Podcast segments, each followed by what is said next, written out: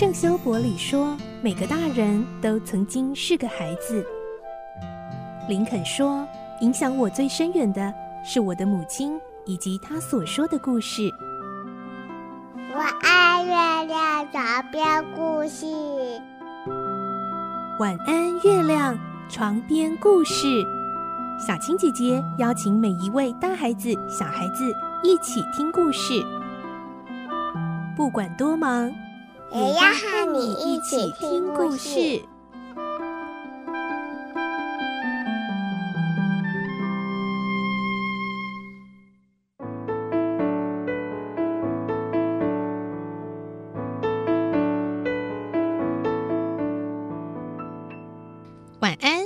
你和我们一起听故事。我是小青姐姐。这个星期我们要来听新故事喽，而这就是之前呢在晚安的粉丝专业上得到最多票数、最多人敲完想听的《亚森罗平传奇之奇岩城》。我们的故事内容取材自东方出版社《亚森罗平传奇之奇岩城》同名书籍。七岩城呢，堪称是这个亚森罗平系列啊最具代表性的故事之一喽。里面呢，怪盗亚森罗平再度和这个大探长葛尼玛玩猫捉老鼠哦，那还要跟一个比柯南还厉害的高中生侦探迷一级道频频过招哦。然后呢，为了解开这个史上最难的密码，找到法国皇室的宝藏，这一次的故事啊，连大侦探英国的福尔摩斯也出马喽！哇，所以呢，怪盗再度对上探长，还有大侦探，还出现了一个比柯南还厉害的这个高中生侦探。嗯，到底会怎么样呢？这个罗平要被众人多方追击，又要守护宝藏，而且这一集他还出现了爱人哦。所以我们的绅士怪盗还能够赢到最后，笑到最后吗？好，今天开始我们的第一集哦。我们会听到，在深夜里，一个伯爵的古堡里竟然发生了一起窃案。小偷是谁？又偷走了什么呢？来听今天的故事。《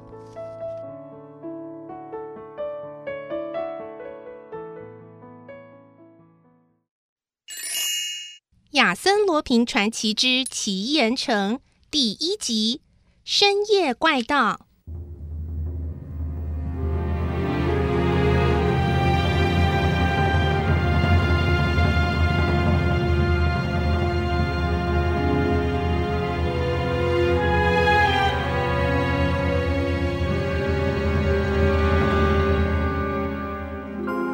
美丽的像蔷薇般的少女丽梦。从三楼寝室的白色床上惊醒后，专注地倾听着。奇怪，那声音还在。万籁俱寂的夜里，不晓得从什么地方传来了怪声，是陈旧的屋里传来的吗？还是广阔庭园中的树林里呢？掀开毛毯，丽梦轻轻地下床，套上拖鞋，蹑手蹑脚地靠近窗边，小心的推开窗子。银色的月光洒遍荒僻又广阔的庭园，杂草极稀的荒原里，到处都有坍塌的石壁、折断的石柱、残缺的耶稣和圣母玛利亚石像。此地是古老修道院的旧址，但往日的壮观现在已经消失殆尽。壮丽的建筑物已经倾倒，成了瓦堆石砾。只有一座礼拜堂仍然孤独地矗立在夜空里，因为饱尝几百年的风吹雨打，整个建筑外观已成灰黑，在月光下就像巨大的幻影。丽梦不禁打了个寒噤，恰巧这时又听到了那个怪声响，又来了！啊，是屋里！没错，怪声就是从他的脚下。也就是二楼西端的客厅发出来的，丽梦吓得心脏扑通扑通的跳动，全身也紧张的发热。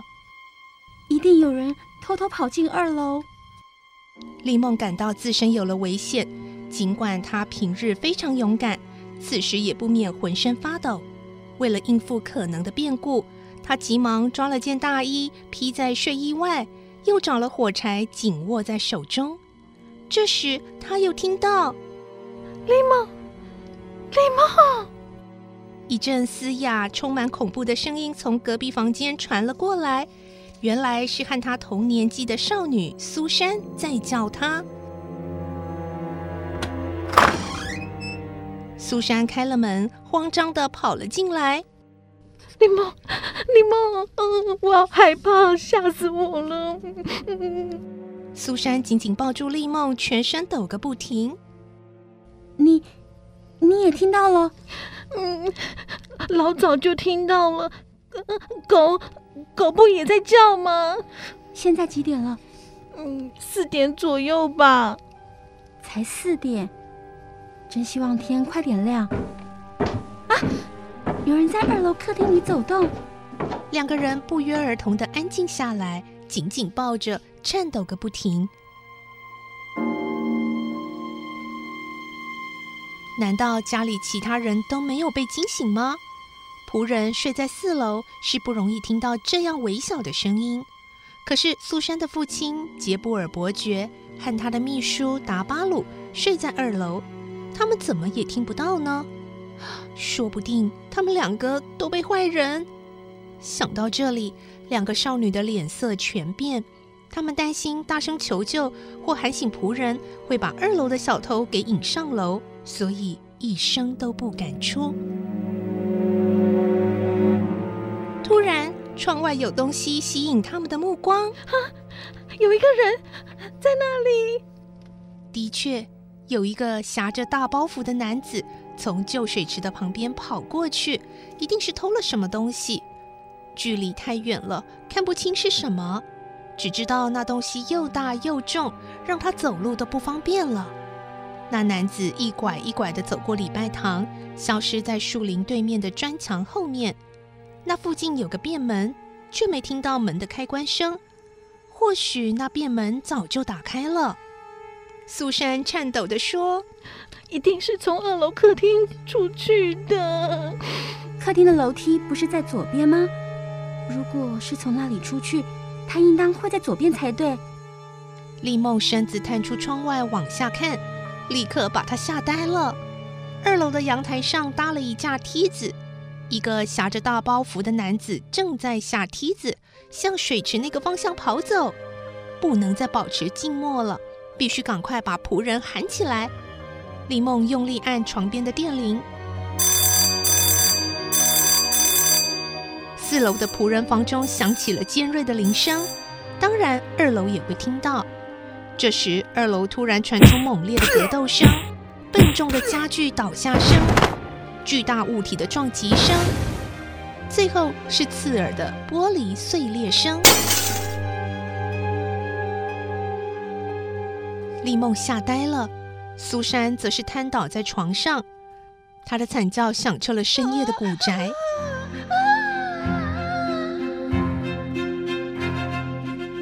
虽然害怕，但仍未失去他的刚毅。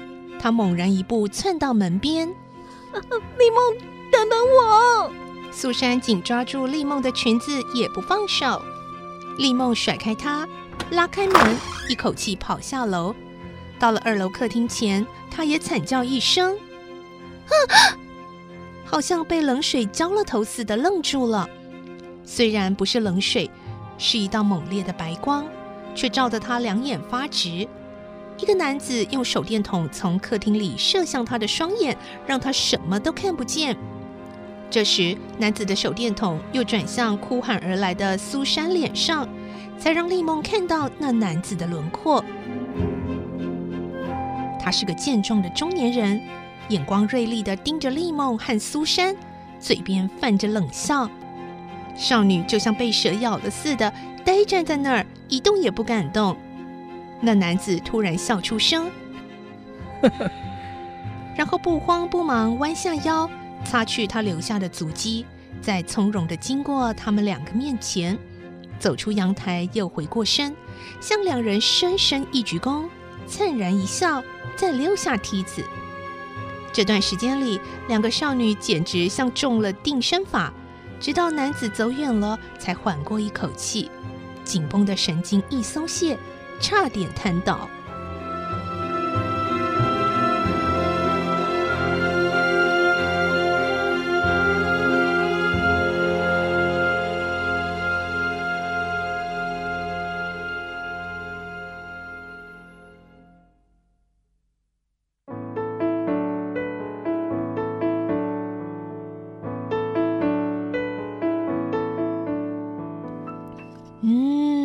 到底在深夜里头潜进来的这个小偷是谁呢？为什么他看到了丽梦跟苏珊，好像没有很仓皇逃跑，还对他们发出笑容，还跟他们鞠躬？这到底是谁呢？而他挟着的那个大包包，到底里面又偷走了什么呢？明天我们再继续来听奇岩城的故事。我是小青姐姐，祝你有个好梦，晚安，拜拜。小朋友要睡觉了，晚安。